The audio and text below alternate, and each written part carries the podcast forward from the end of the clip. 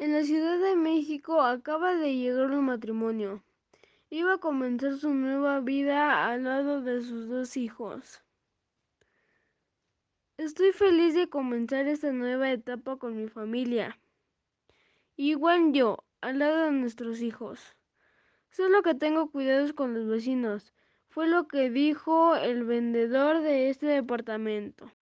La esposa se prepara para ir al supermercado. Sus hijos ya habían ido a la escuela. Me voy antes de que lleguen mis niños.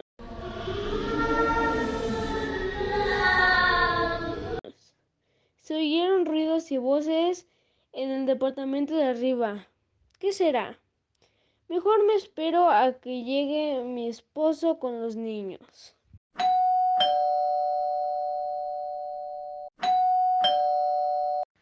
María, soy yo, ya llegué, pero olvidé las llaves. ¿Puedes abrir? Ya voy. No he salido, se oyen muchos ruidos arriba y yo no quiero salir. No te preocupes, enseguida voy a revisar. El esposo subió para averiguar algo.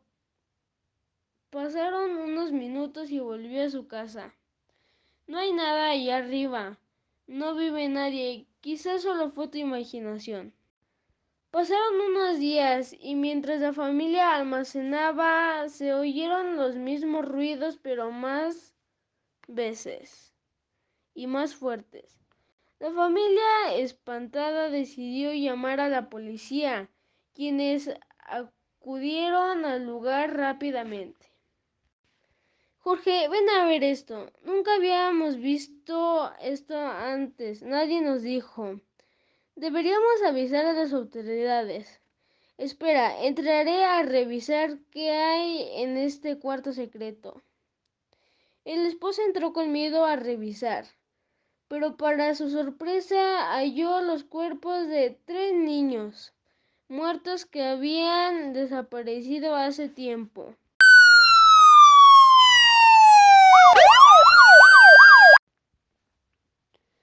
La policía no tardó en llegar. Cuando se metieron inmediatamente a la casa a inspeccionar todo el lugar. Mi familia no es culpable, no sabíamos de eso. Cuanto el vendedor nunca nos dijo, ¿usted sabe lo que pasa? Hace tiempo muchos niños comenzaron a desaparecer y nunca más volvieron a casa por lo que el caso quedó pendiente, pero ahora que ya tenemos más pistas, buscaremos al asesino. Los policías se llevaron los cuerpos de los niños y les dijeron a los pareja que ya no se preocuparan.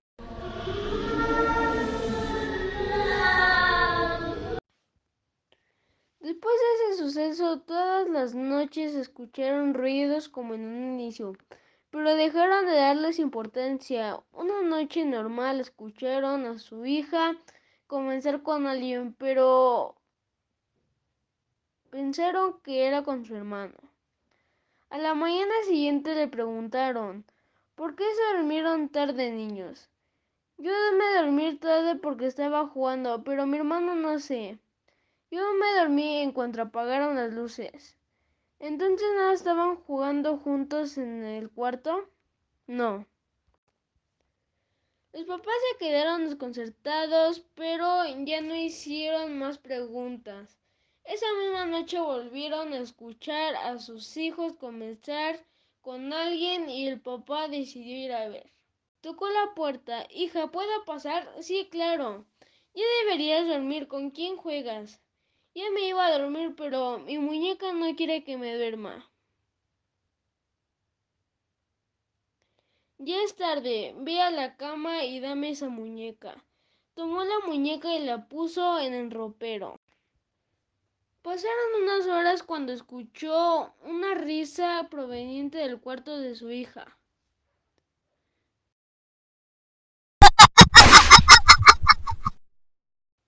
Volvió a revisar. Te dije desde hace rato que ya te durmieras y todavía sigues despierta. Es que mi muñeca se bajó y me volví a despertar. No quiere que me duerma, solo quiere jugar.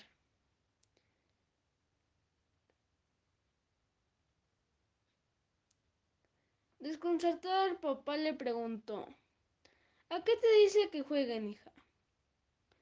Hoy quiere jugar a que yo le dé mis ojos porque ella dice que no puede ver.